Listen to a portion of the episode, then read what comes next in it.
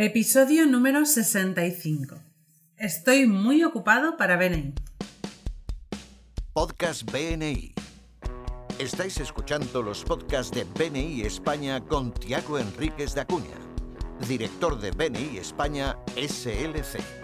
En cada podcast descubrirás consejos y trucos para potenciar tu participación en BNI y convertirte en un experto en networking. Mantente conectado y cuéntanos tu experiencia comentando cada uno de nuestros podcasts que están apoyados por Infomake. Buenos días, Tiago. Hola, buenos días, Alejandra. ¿Cómo estás? Yo muy bien, encantada de estar grabando otro podcast contigo. Y hoy has elegido un tema eh, un poco especial porque estoy muy ocupado para BNI.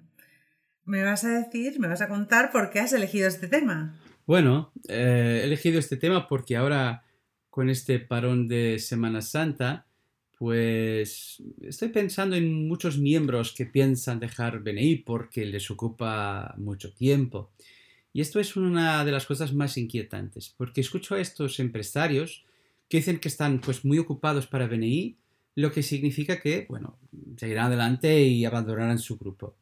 Y esto es muy perturbador para mí, porque en muchos de estos casos, eh, eh, y aunque yo, yo, claro, yo no discuto que pueden estar muy ocupados y tener muchas dificultades de tiempo, pero casi seguro que sus negocios no estarán trabajando al 100% de, de su máxima capacidad y, puede que no estén optimizando todo, todo lo que pueden en sus negocios. Y, incluso hago algunas preguntas.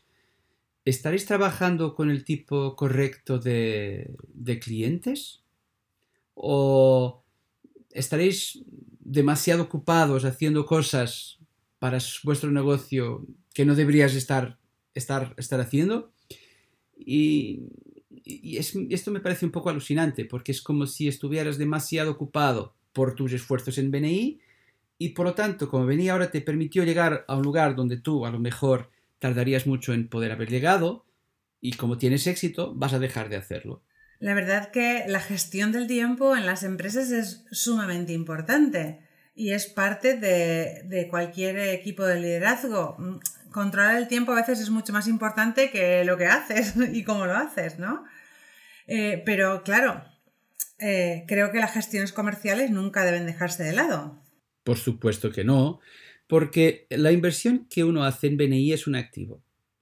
Eh, cada uno ha invertido mucho tiempo en desarrollar relaciones con otros profesionales. Imagínate tu caso, Alejandra todo el tiempo que has invertido en conocer a tus compañeros, que tus compañeros han invertido en conocerte a ti, no solo a conocerte a nivel personal como eres, como persona, sino también a lo que vendes, con lo que estás buscando.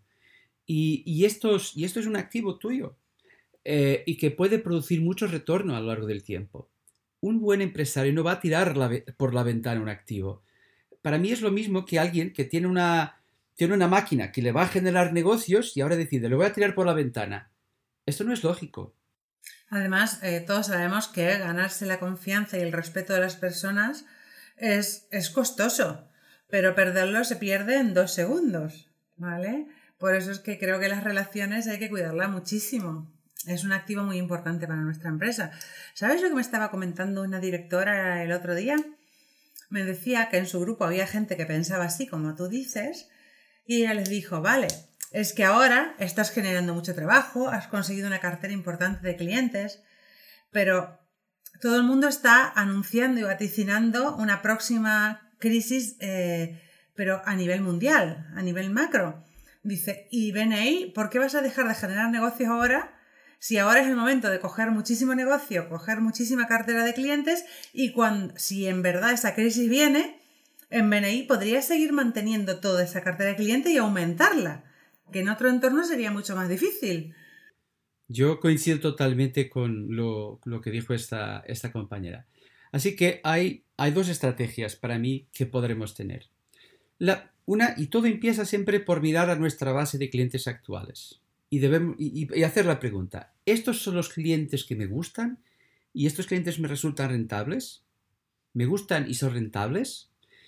Con base a la respuesta que yo pueda tener, hay dos respuestas, hay dos estrategias. La primera es, vamos a imaginar que te gustan, sí que te gustan tus clientes y que son además rentables. Entonces, lo que puedes hacer es aprovechar para aumentar tu infraestructura de trabajo, para que puedas aceptar o manejar más clientes. Y hay dos maneras de hacerlo también aquí. Una es de aumentar tu plantilla, eh, principalmente en tareas que no, que, no sean para delegar. Claro, esto cuesta, pero, pero vamos, si tienes clientes y tienes más clientes llegando, pues hay que, hay que hacer el riesgo. Y la otra, que también hay que pensarlo y aprovechando mucho en venir, es subcontratón de terceros, para que tú te puedas dedicar a otras tareas de más alto rendimiento. Y claro, Beni te puede ayudar mucho, porque muchas de estas personas que puedas subcontratar, a lo mejor son compañeros tuyos de este grupo o de otros grupos, son personas que comulgan contigo los mismos valores de BNI. Y esto es una de las estrategias. Si te escuchara mi socio, no estaría más de acuerdo contigo. Eh, porque mi socio siempre me dice que es muchísimo más importante tener buenos clientes que muchos clientes que, hacen mucho movimiento, pero es que no son rentables. Sí, eso nos lleva a la segunda estrategia. Si, si la primera estrategia es si te gustan tus clientes, pero vas a tener más clientes semejantes a los primeros, la otra estrategia es de utilizar a BNI para cambiar a tu base de clientes. Y para esto empieza a buscar clientes que sean más rentables, dispuestos a pagar más por tus servicios o productos.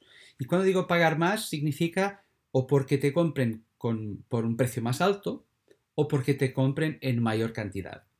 Y para, para esto venías mágico, pues podrás utilizar a los compañeros tuyos, a los miembros, para buscar ese otro listón de clientes. Por lo tanto, las dos estrategias son o mantienes tu tipo de tu tipología de clientes, pero aumentas tu infraestructura, o bien entonces utilizas ABNI para cambiar el tipo de cliente subiendo el listón. Perfecto, las dos estrategias me encantan y creo que yo, por ejemplo, por lo menos haría una combinación de ambas. Mantendría a mis clientes que me gustan, delegaría tareas, pero además me fijaría un objetivo en BNI que sería aumentar mi nicho de clientes en, el target que yo necesito, que quiero, que conviene a mi empresa y esforzarme para lograrlo.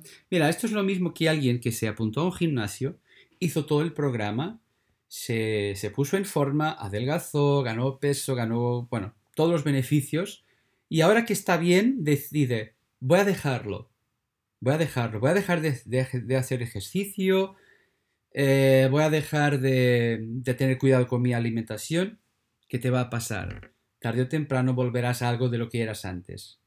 Por eso, cuando en el futuro necesites de volver a crecer y seguro, seguro que ese día llegará, llegará el día, si es por la crisis que está llegando, eh, pero llegará el día, si ya no estás en BNI, ya no podrás utilizar este activo. Aunque vuelvas, ya no es lo mismo, porque te habrás perdido las conexiones con las personas, tendrás que reiniciar, la habrás tirado todas estas horas a la papelera. Sin embargo, si por si acaso alguien dice, pero Tiago, te estoy escuchando, pero, a ver, es que, me, es que me, está costando. Esto es otra cosa. Entonces ahí yo os invito a que me contactéis a mí o a vuestros directores locales y que os podamos a replantear vuestra estrategia para que os salga mejor. Pero tarde o temprano saldrá bien, os saldrá muy bien. Y por eso es muy importante que vosotros, cuando, que no digáis que estáis muy ocupados en BNI, eh, no puede ocuparos demasiado tiempo. Es en vuestra empresa que a lo mejor que estáis ocupados y ahí es donde queréis, donde tendréis que invertir, o bien en aumentar vuestra plantilla o en cambiar los clientes para que podáis tener tiempo.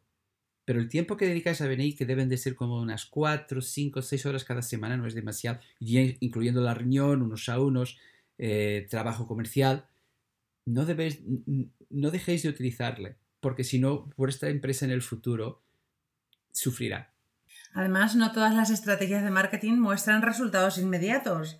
Cualquier tipo de estrategia de marketing que utilicemos requiere esfuerzo, requiere tiempo y requiere continuidad en, el tiempo. Entonces, es importante que valoremos el trabajo y no lo tiremos a la basura. Por supuesto, por eso te digo, aquí la inversión de, tiempo es, esto es el marketing por referencias se basa en relaciones. Cuando yo abandono mi grupo, yo estoy abandonando, incluso si me voy a otro grupo de BNI, puede pasar, me voy a otro grupo de BNI, estaré tirando muchas horas que he trabajado con, otros con estos compañeros. Por lo tanto, eh, si yo trabajo y sigo trabajando con mis compañeros, el tiempo que dedique a venir no es demasiado. Tengo que pensar en otros rincones de mi, de mi agenda dónde puedo ganarme tiempo. Sea delegando, sea subcontratando, sea cambiando el tipo de clientes por clientes que me resulten más rentables, o una mezcla, tal y como referiste, pero yo creo que esto es muy importante y es la clave para un éxito duradero. Muchísimas gracias por el tema de hoy. Vamos a seguir trabajando en nuestra estrategia de marketing, en nuestra estrategia de marketing por referencias y vamos a poner muchísimo empeño en optimizar más la estrategia que estamos llevando. Hasta el próximo podcast. Adiós. Muchas gracias por escucharnos. Este podcast está apoyado por Infomate.com, empresa especializada en diseño web, tiendas online y marketing digital. Miembro orgulloso de BNI. Escucha nuestros podcasts en los que compartiremos experiencias, anécdotas y herramientas que te permitirán generar más negocio para tu empresa.